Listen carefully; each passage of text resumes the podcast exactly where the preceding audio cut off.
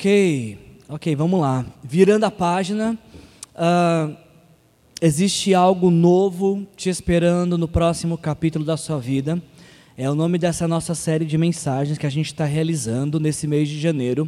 Uma série que tem por objetivo nos desafiar, trazer sérias provocações para nós, de refletir de que diante de nós tem um ano abençoado preparado por Deus. Só que para que a gente possa experimentar deste novo ano, nós temos que entender, temos sido desafiados a entender que o ano só é novo quando nós assim o tratamos como novo.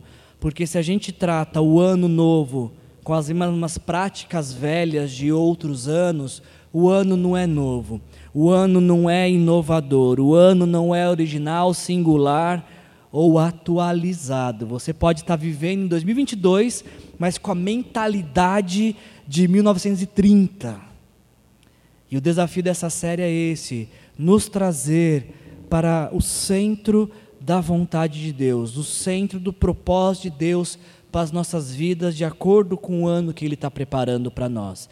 Escolha nesta noite virar essa página da sua vida essa mudança de paradigma, ela é feita a partir de nossas escolhas. Foram nossas escolhas que nos trouxeram até esse presente momento de nossas vidas. Você pode até dizer assim, Wilson, eu não escolhi aonde eu nasci, eu não escolhi o nome que eu ia ter. É verdade, tem muitas coisas que nós somos e que não foram frutos de nossas escolhas. Mas se a gente colocar no papel, a gente vai perceber que a maioria de, uh, do que temos vivido são consequências de nossas escolhas.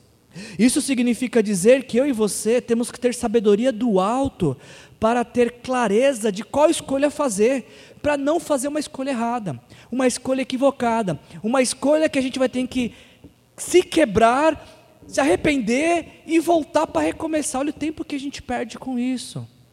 Busque nessa noite sabedoria do alto. Deus tem em abundância para te dar, para me dar, para que a gente possa fazer as melhores escolhas. Aliás, escolher ouvir Deus e obedecer é a melhor escolha que a gente pode fazer.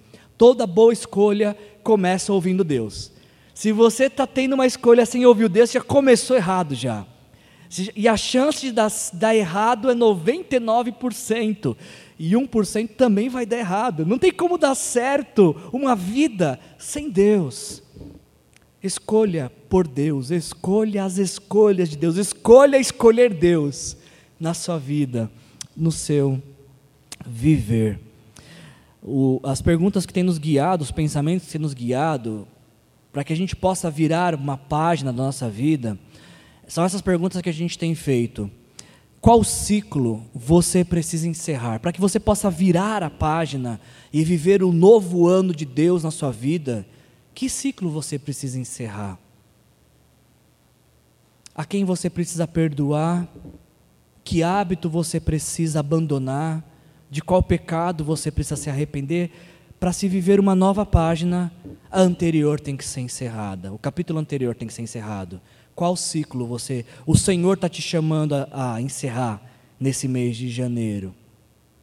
Da mesma forma, qual ciclo você precisa começar? A gente costuma falar muito sobre oração e temos que orar sempre, mas a oração ela tem que ser seguida de uma ação.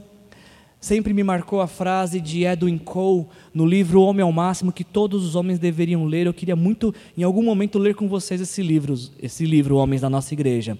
Edwin Cole diz que mais vale, mais vale uma grama de obediência do que uma tonelada de oração. Você entende isso? Ah, eu obedeço, obedeço, obedeço. Ok, isso é válido. Eu oro, eu oro, eu oro. Sem obediência, não tem valor. Não tem valor. A gente tem falado muito isso, né? Dos dois passos da transformação. O primeiro é o passo uh, de, de ouvir Deus, e o segundo é de obedecer. Esses passos eles têm que andar em conjunto. A fé cristã é a única fé que você só pode dizer que você conhece se você pratica. Se você diz conheço, mas não pratica, você não conhece. A experiência cristã ela nos provoca a praticar o que dizemos conhecer. Conhecimento sem prática não é conhecimento dentro do cristianismo. Então, vamos obedecer ao Senhor, vamos colocar em prática o que Ele tem falado aos nossos corações. A gente está encerrando essa série hoje, essa mensagem, e eu queria compartilhar com vocês um texto que se encontra no livro de Lucas. Se você quiser abrir o livro de Lucas, uh, a última mensagem da nossa série, um novo capítulo em sua vida, a gente vai basear no livro de Lucas, capítulo 23, versículos de 50 a 56. E vamos basear na vida de mais um José.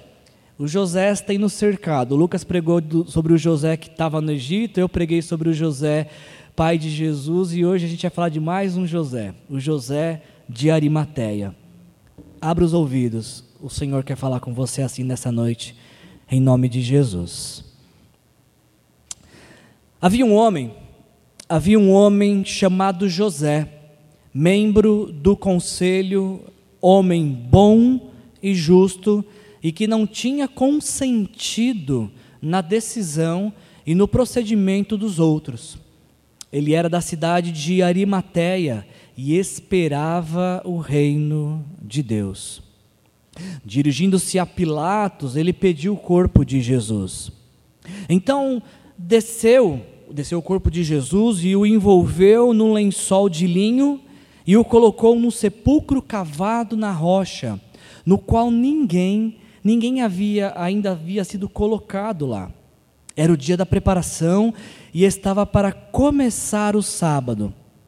As mulheres que haviam acompanhado Jesus desde a Galiléia, elas seguiram José e viram o sepulcro, e como o corpo de Jesus fora colocado nele. Então foram para casa e prepararam perfumes e especiarias aromáticas e descansaram no sábado em obediência ao mandamento. Até aqui. Uh, pouco nós sabemos sobre a vida deste homem chamado de José de Arimateia. Podemos afirmar que ele é um, um, personagem importante porque os quatro evangelistas, Mateus, Marcos, Lucas e João, se preocuparam em escrever a sua história e imortalizar a sua vida. E vocês que são dessa igreja, vocês já aprenderam comigo isso, que quando os quatro evangelhos contam a mesma história, é porque essa história de fato é muito importante. Eles estão chamando a nossa atenção. Mateus, ele vai nos contar que José era um homem rico. E ele, José veio a se tornar discípulo de Jesus em algum momento. E como a gente sabe que José é rico? Porque José tinha um túmulo próprio, pessoal. E ele tinha condições de fornecer esse túmulo para alguém e poder comprar outro. Isso não era coisa para qualquer pessoa no primeiro século. Temos então diante de nós, e preciso que você preste atenção nisso, estamos falando de um homem rico. É assim que nos Mateus nos retrata José de Arimateia.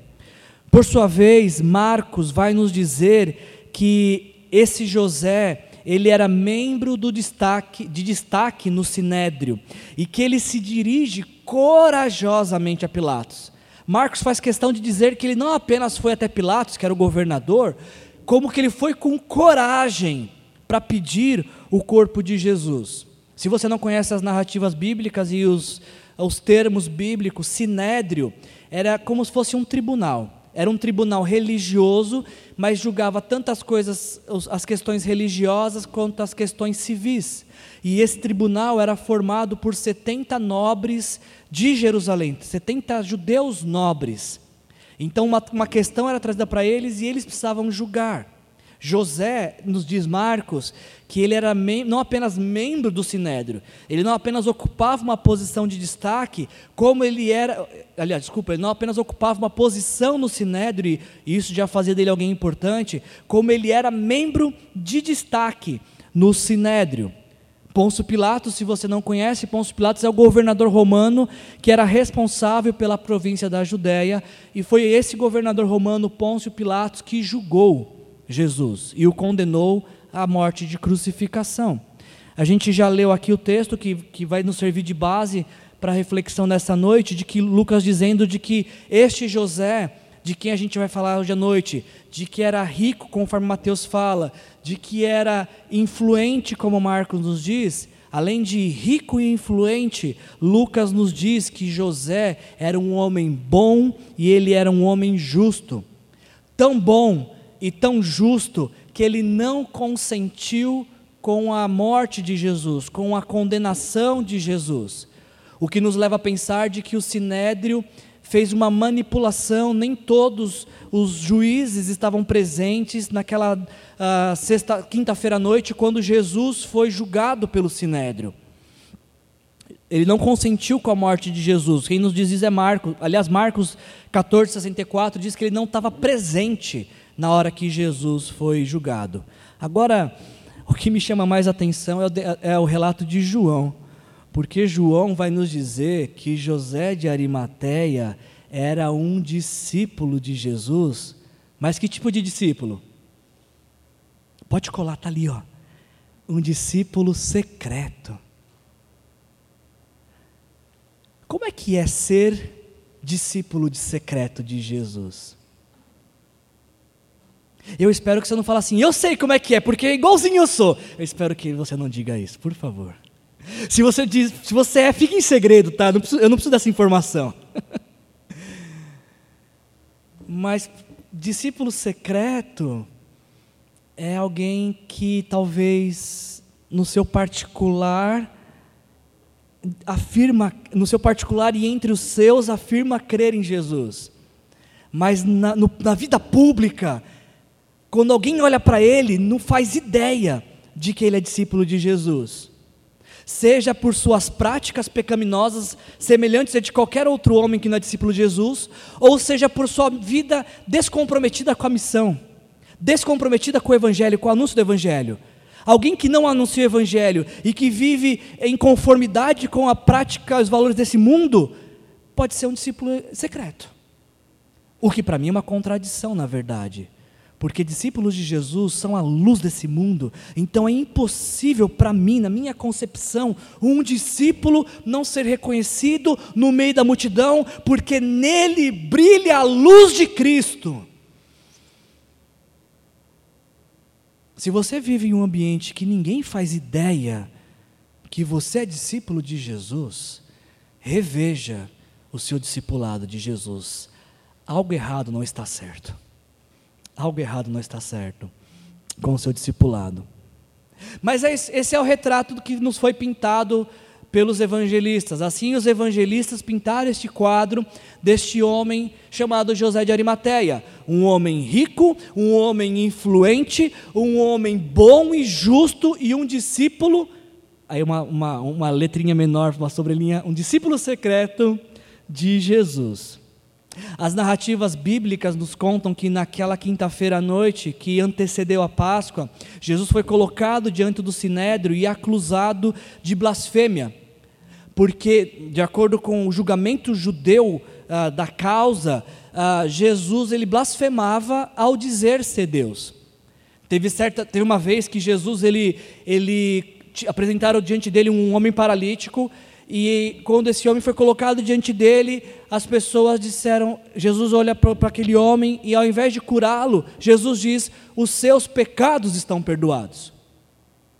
E as pessoas ao redor perguntavam: Mas quem é esse homem para perdoar pecado? Porque o pecado é uma ofensa contra Deus e só Deus pode perdoar pecado. E Jesus fala: Prazer, Deus. É isso mesmo, vocês estão entendendo? Eu sou Deus. E para que vocês entendam quem eu sou, paralítico levante e ande. Então ele não apenas perdoa pecado, como cura o paralítico, algo que só Deus podia fazer. E cada vez que Jesus dava demonstrações de sua divindade, mais o sinédrio ficava indignado. Então chegou um ponto, na quinta-feira que antecedeu a Páscoa, que o sinédrio decidiu julgar e condenar Jesus por blasfêmia, porque Jesus dizia ser Deus. O problema é que o sinédrio como ele estava submetido ao governo romano, ele não podia matar ninguém. Então o que, que o Sinédrio faz? É uma articulação política, vai até o governador Pôncio Pilatos, só que eles não chegam em Pôncio Pilatos e falam assim: olha, Pôncio Pilatos, estamos trazendo uma causa de um homem chamado Jesus que blasfemou. E diante de Pilatos, eles falam: Pilatos, estamos trazendo uma causa para você de um homem chamado Jesus que ele diz ser rei dos judeus. Ele diz ser o Messias que a gente está esperando, e o Messias que a gente está esperando é o nosso rei. Então ele está falando que ele é rei. E nisso ele vai arrumar um problema político, porque só temos um rei e este rei é César, é o imperador César. Então, diante dos judeus e dos religiosos, Jesus é condenado como um blasfemo. Para Pôncio Pilato, não. Para Pôncio Pilato, para o governo romano, Jesus é visto como um agitador, alguém que pode provocar algum tumulto social. Mas não se deixe iludir por esses dois relatos. Eu e você sabemos que Jesus não subiu à cruz nem porque blasfemou e nem porque estava agitando a multidão. A Bíblia não nos permite pensar isso. Porque a Bíblia é muito clara quando nos diz por que Jesus foi crucificado. O profeta Isaías, quando está falando sobre Jesus, profetizando sobre Jesus 700 anos antes de Jesus, o profeta Isaías diz em Isaías 53, 4 e 6. Preste atenção nos, nos pronomes pessoais que estão destacados aqui, tá? Faz muita diferença. Certamente ele, ele quem? Jesus, ele tomou sobre si as nossas enfermidades e sobre si levou as nossas doenças. Contudo, nós o considerávamos castigados por Deus, por ele atingido e afligido. Mas ele foi transpassado por causa das nossas transgressões, foi esmagado por causa de nossas iniquidades. O castigo que nos trouxe a paz estava sobre ele, e pelas suas feridas fomos curados. Todos nós, tal como ovelhas, nos desviamos. Cada um de nós se voltou para o seu próprio caminho. E o Senhor fez cair sobre ele a iniquidade de todos nós. A Bíblia é muito clara em afirmar repetidas vezes que Jesus não foi crucificado nem por um problema religioso e nem por um problema político. Jesus foi crucificado pelo meu e pelo seu pecado. Foram os nossos pecados que levaram Jesus à cruz. Ele, Jesus, decidiu assumir a culpa que era nossa. Ele, Jesus, decidiu assumir a condenação que era nossa. Ele morreu em nosso lugar. A crucificação era o pior tipo de morte que podia existir. Era a morte que era destinada ao pior dos pecadores, dos criminosos. Somente um, um criminoso ah, muito cruel, de um crime muito grave, é que era crucificado. Ele era pendurado sobre um madeiro. Alguns historiadores dizem que na verdade não era a mão que era perfurada, mas sim o pulso para poder segurar, e os pés eram também pregados. Então ah, o peso do corpo fazia com que, que, o corpo todo descesse, comprimisse o pulmão, e esse crucificado tentava se apoiar nos pés para respirar, mas aí os pés doíam e ficava nessa agonia de tentar respirar, mas suportar a dor. E alguns chegavam até três dias no máximo, e quando essa agonia era muito grande, então os carrascos vinham e quebravam as pernas para que eles sufocassem de vez. Ah, de acordo com, com, com o texto que nós lemos sobre José de Arimateia, e outros evangelhos também nos dizem isso, ah, o José de Arimateia, ele vai até Pilatos. Quando ele sabe que Jesus morreu, e Jesus morreu muito rápido, enquanto alguns ficam três dias na cruz, Jesus ficou poucas horas antes de entregar o seu espírito a Deus. E aí, quando José sabe disso, José vai até o governador e ele pede o corpo de Jesus para dar um sepultamento digno a Jesus.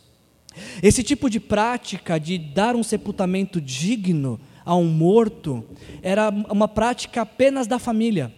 Apenas a família podia fazer isso. E, e jamais, jamais um familiar ia querer pedir o corpo de um crucificado, de alguém que sofreu a pior condenação. Mas José, não sendo da família, ele vai até Pilatos se identificando como Jesus, com Jesus. Ele se identifica e diz: Olha, eu quero dar um sepultamento digno para este homem. E não apenas ele, os evangelhos vão dizer, acho que é João que diz isso, que ah, Nicodemos está junto nesse momento. Nicodemos é um homem que, lá em João capítulo 3, ele vai no meio da noite também, outro discípulo secreto, escondidinho, para ninguém ver, porque ele queria ter um encontro com Jesus, ele teve um encontro transformador. E aí nos diz João que o, o Nicodemos chega com 34 quilos de mirra para preparar o corpo de Jesus para o sepultamento, e esse tipo de preparação só era é, dada aos reis, somente os reis eram sepultados com tanta dignidade, com tanto detalhe. Ou seja, José e Nicodemos, no final de suas vidas, se identificam com Jesus, saem do anonimato.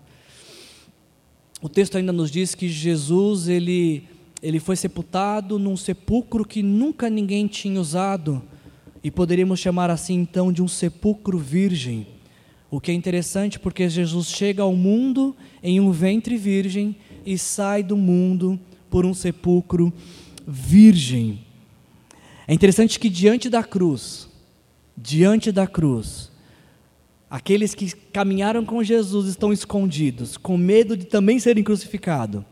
Mas diante da mesma cruz surge José de Arimateia e Nicodemos se identificando, saindo do anonimato, correndo riscos, apenas para conceder a Jesus um, um sepultamento digno.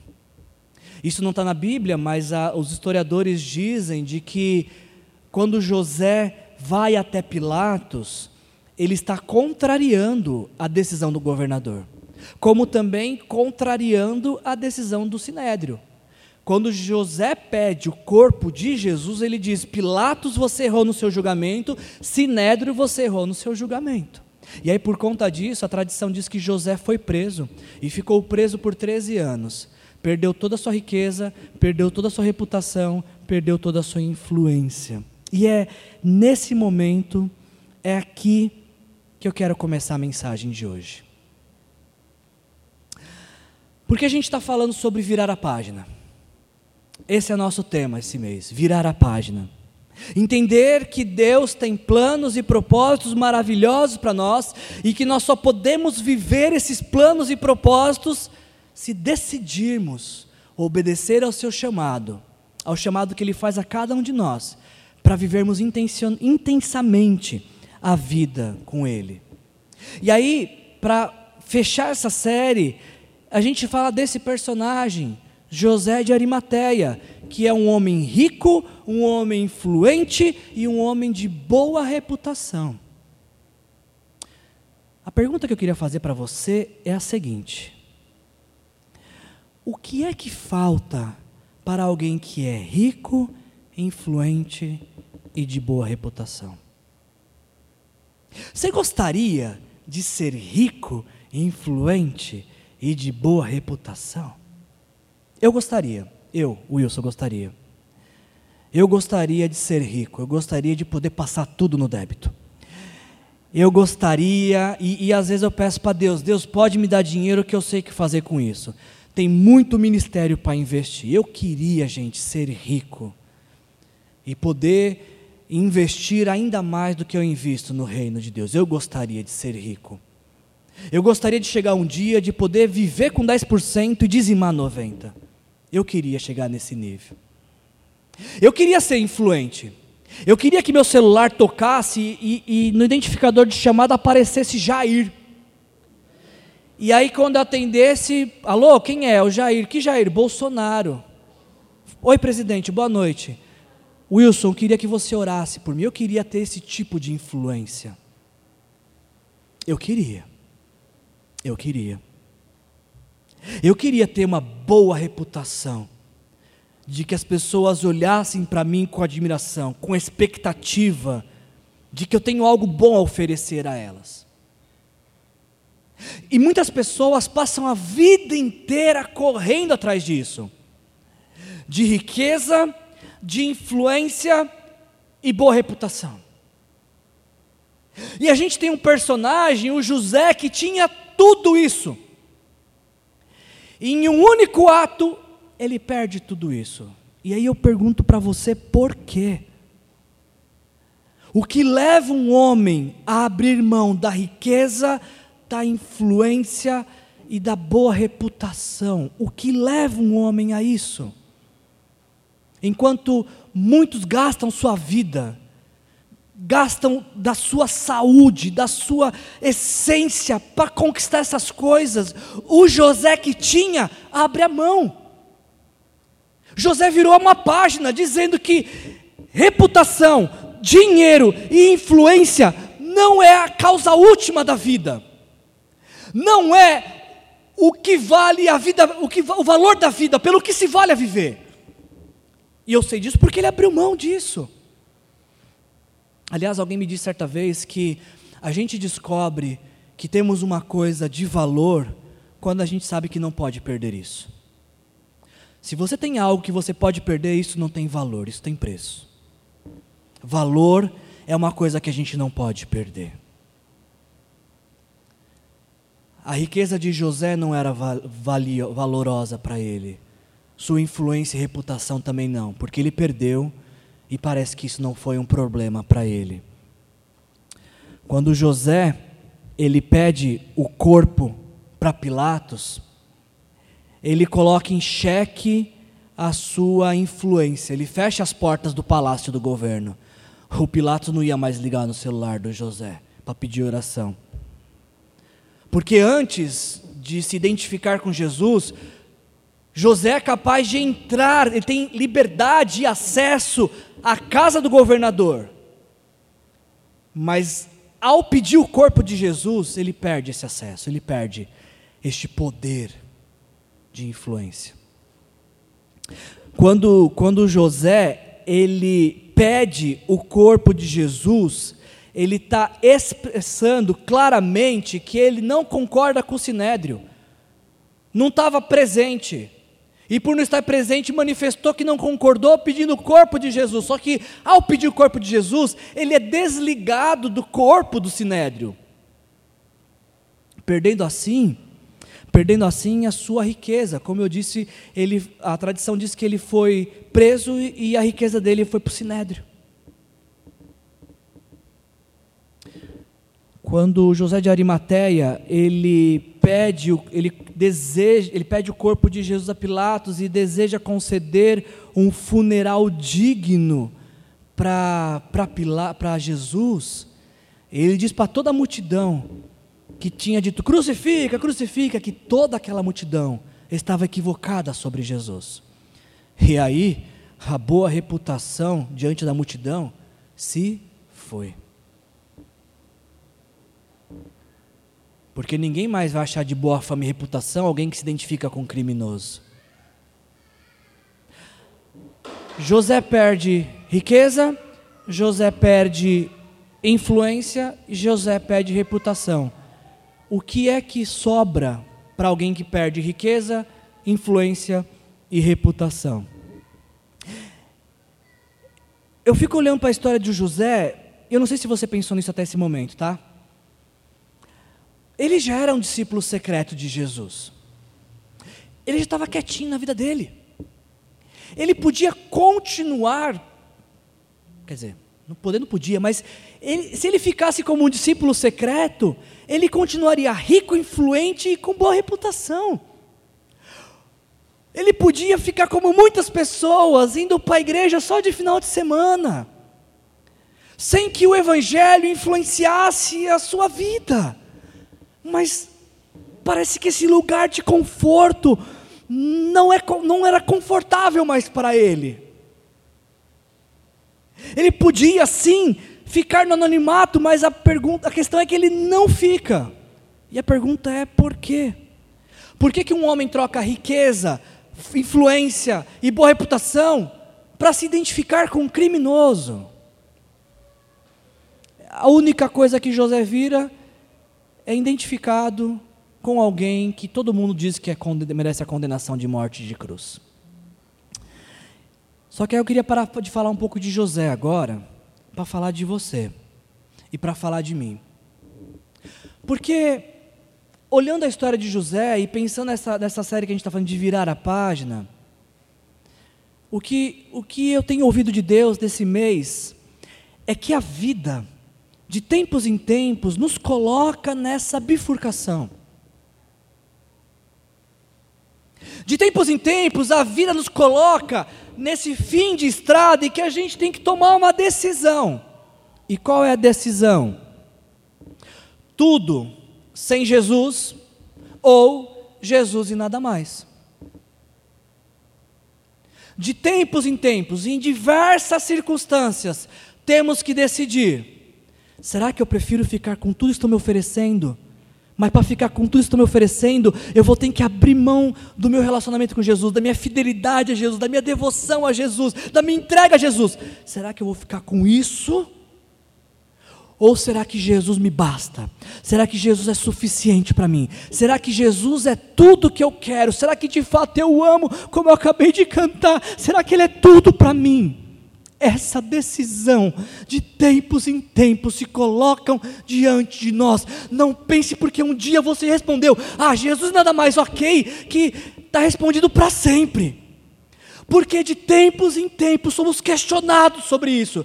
Que caminho você vai tomar? Que escolha você vai fazer? José ele, ele perde a sua riqueza, a sua reputação, a sua influência, tudo porque ele decide sair do anonimato e se identificar como um discípulo de Jesus. E aí então ele ganha o que ele nunca poderia mais perder: o discipulado com Jesus. O que é que falta para um homem rico, influente, de boa reputação? Falta o um encontro com Jesus. Falta uma rendição completa ao ressurreto Filho de Deus. O que, que falta para um homem rico, influente, de boa reputação? A certeza da vida eterna. A esperança de que, se seus olhos se fecharem na história hoje, eles se abrem imediatamente na eternidade, diante dos Reis dos Reis e do Senhor dos Senhores. É isso que falta. O que falta para um homem rico, influente, de boa reputação? A satisfação de ser chamado de filho, filha amado do Pai. É isso que falta. E quando José ganha isso, todas as outras coisas se tornam segundas, secundárias, periféricas, porque ele ganhou algo maior que riqueza, influência e reputação, que é ser amado por Deus. Agora, José vai terminar sua vida pobre, sem reputação e sem influência, mas como filho amado de Deus. Ele termina sua vida preso, mas livre em Cristo Jesus. Ele perdeu tudo o que um homem podia perder, menos a salvação em Cristo Jesus. E é assim que a história dele termina. Mas essa é a história do José. A gente não vem aqui para falar do José, o José é um pretexto para a gente falar da gente. Eu quero falar de você, eu quero falar de mim. Eu não sei quantos de vocês são ricos, vocês têm cara de rico, mas não sei se estão tão ricos assim. E você pode estar pensando assim: ah, eu não sou tão rico assim, isso é verdade. Você pode ser, não ser tão rico. Mas se você tem um emprego que te fornece uma remuneração, você já é mais rico que milhões de pessoas nesse mundo. E a pergunta que eu faço então para você, que é mais rico que milhões de pessoas, é: o que, que os seus bens falam sobre a sua relação com Jesus? O que a sua renda, a sua remuneração, os seus recursos e a forma como você os usa dizem sobre o seu discipulado com Jesus, sobre a sua caminhada com Jesus. Pode ser que você não seja tão influente assim como José, que tinha acesso à sala do governador, e você pode ser que você não tenha nem o Jair na sua lista de WhatsApp. Mas todos nós temos um certo tipo de influência. Todos nós influenciamos pessoas ao nosso redor. E a pergunta que eu te faço é: como você tem influenciado outras pessoas a conhecer Jesus? Como você tem feito uso da sua influência, das pessoas que te dão ouvidos, para que elas ouçam da, do, da sua boca, dos seus lábios sobre Jesus. Pode ser que você não tenha uma boa reputação, deveria ter. Mas alguma reputação você deve ter. Você deve estar em autoestima para alguém.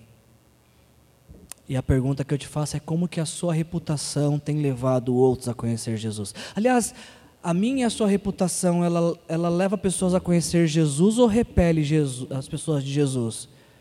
Porque se a gente se identifica como cristão, como seguidor de Jesus, mas não temos uma boa reputação, as pessoas vão pensar o quê sobre Jesus?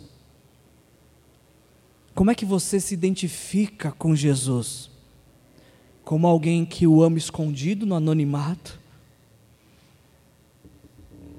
Ou como alguém que que quer entregar tudo o que tem a Ele por este amor? Essa é a pergunta. Talvez o grande desafio para nós nessa noite é entender que não é opção ser discípulo secreto. Não é opção ser discípulo secreto. Eu queria concluir essa mensagem. E como eu falei para vocês, poucas histórias são contadas quatro vezes, pelos, quatro vezes pelos evangelhos. E quando um evangelho nos conta a mesma história quatro vezes, é que a gente deve prestar atenção nessa história. José aparece, esse José, o de Arimateia, ele aparece só quatro vezes na Bíblia, e todas as quatro vezes que ele aparece, ele está aparecendo pedindo o corpo de Jesus a Pilato para lhe conceder um, um sepultamento digno. José ele poderia ter morrido rico, influente, com boa reputação, com admiração das pessoas, mas não foi a sua riqueza, influência e boa reputação que imortalizaram seu nome na história. Passado milhares de anos, a gente está falando de José nesta noite, porque ele escolheu se identificar com Jesus, porque ele escolheu sair do anonimato para dizer: sim, sou um discípulo dele, me identifico com essa morte. Existe um ditado rabínico, existe um ditado rabínico que diz: uma pessoa realmente se revela na prosperidade, na adversidade e no anonimato. Quem nós somos diante do que nós temos? Ou, melhor dizendo, o que o que nós temos revela sobre nós? olhando para esse dito rabínico, quem nós somos diante das dificuldades? Ou o que as dificuldades revelam sobre nós? E principalmente, a melhor parte que eu, que, a que eu mais gosto, quem eu e você somos quando ninguém está vendo? O meu convite para nós, não é para você, é para nós meu convite para nós nessa noite é, nos, é sairmos do anonimato e passarmos a ser conhecidos como discípulos de Jesus. O desafio que essa mensagem para nós traz para nós é que aqueles que olham para nós não tenham dúvidas do quanto nós amamos Jesus e do quanto nós queremos caminhar com Ele. Eu não sei se você já teve a oportunidade de fazer isso algum dia. Se algum dia você, assim como José, também se identificou com Jesus. No caso de José, foi pedindo o corpo de, de Jesus para sepultamento, para Pilatos, mas no nosso caso, nós nos identificamos com Jesus com uma simples oração, dizendo: Senhor Jesus, me perdoa pelos meus pecados. Foram os meus pecados que te pregaram naquela cruz. E arrependido dos meus pecados, agora eu quero te entregar a minha vida, receber a Ti como meu único e suficiente Senhor e Salvador. Você já fez isso alguma vez? Você já entregou sua vida para Jesus? A, a Jesus, a sua vida pertence a Jesus. Se você quiser fazer isso, a gente pode fazer isso hoje. Estamos à sua disposição para te conduzir nesse espaço. Mas para você que já fez essa oração, para você que um dia entregou a sua vida para Jesus, eu quero encerrar essa mensagem com uma história. Uma história de Juan Carlos Ortiz, chamada Mercador de Pérolas, que é uma paráfrase sobre a parábola de Jesus da pérola de grande valor que se encontra em Mateus capítulo 13.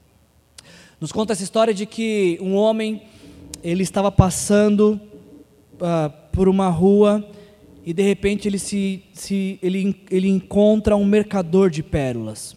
E esse mercador tinha várias pérolas à exposição, mas uma em especial chamou a atenção deste homem pelo seu tamanho, pelo seu formato, pelo seu brilho. Ele nunca tinha visto uma pérola como aquela. Ele ficou encantado. Ele olhou para aquela pérola e nada mais fazia sentido na vida se ele não conseguisse conquistar, comprar, ter aquela pérola. Então ele se dirige ao mercador e diz: Eu gostei demais dessa pérola. Quanto ela custa? Aí o mercador falou assim: ah, Ela é bem cara. Não, mas bem cara quanta? Quanto? Mais do que você pode pagar. Não, me, me dá o preço, eu quero comprar essa pérola. O mercador disse: Você quer comprar mesmo? Você realmente quer? Eu quero comprar. Tá bom, vamos fazer uma lista de coisas aqui, do quanto essa custa, essa pérola. Quanto você tem na carteira? Aí ele abriu a carteira assim e falou: Bom, eu tenho, tenho alguns trocados. Aí o mercador falou: Então me dá a carteira inteira. Aí ele falou assim: Mas se eu te dar a carteira inteira, como é que eu vou pegar o ticket do estacionamento para pagar, para sair com o carro? Ah, você tem um carro? Me dá o documento do carro também. Não, mas aí como é que eu vou chegar em casa? Ah, você tem casa? Vou pôr aqui na lista também: casa, carteira, carro e casa. Ele falou assim: Mas desse jeito a minha esposa vai ficar maluca comigo. Ah, você tem esposa? Tá na lista também, esposa. Filhos? Filhos. Não, mas aí vai restar só minha roupa do corpo. Roupa do corpo. Tá aqui, roupa do corpo. Tudo é meu, se você quiser a pérola. Não, mas agora só resta eu. Eu, você também, tudo. O preço dessa pérola é tudo que você tem. Tudo. Para ter essa pérola, em troca, o custo dela é você me dar absolutamente tudo o que você tem.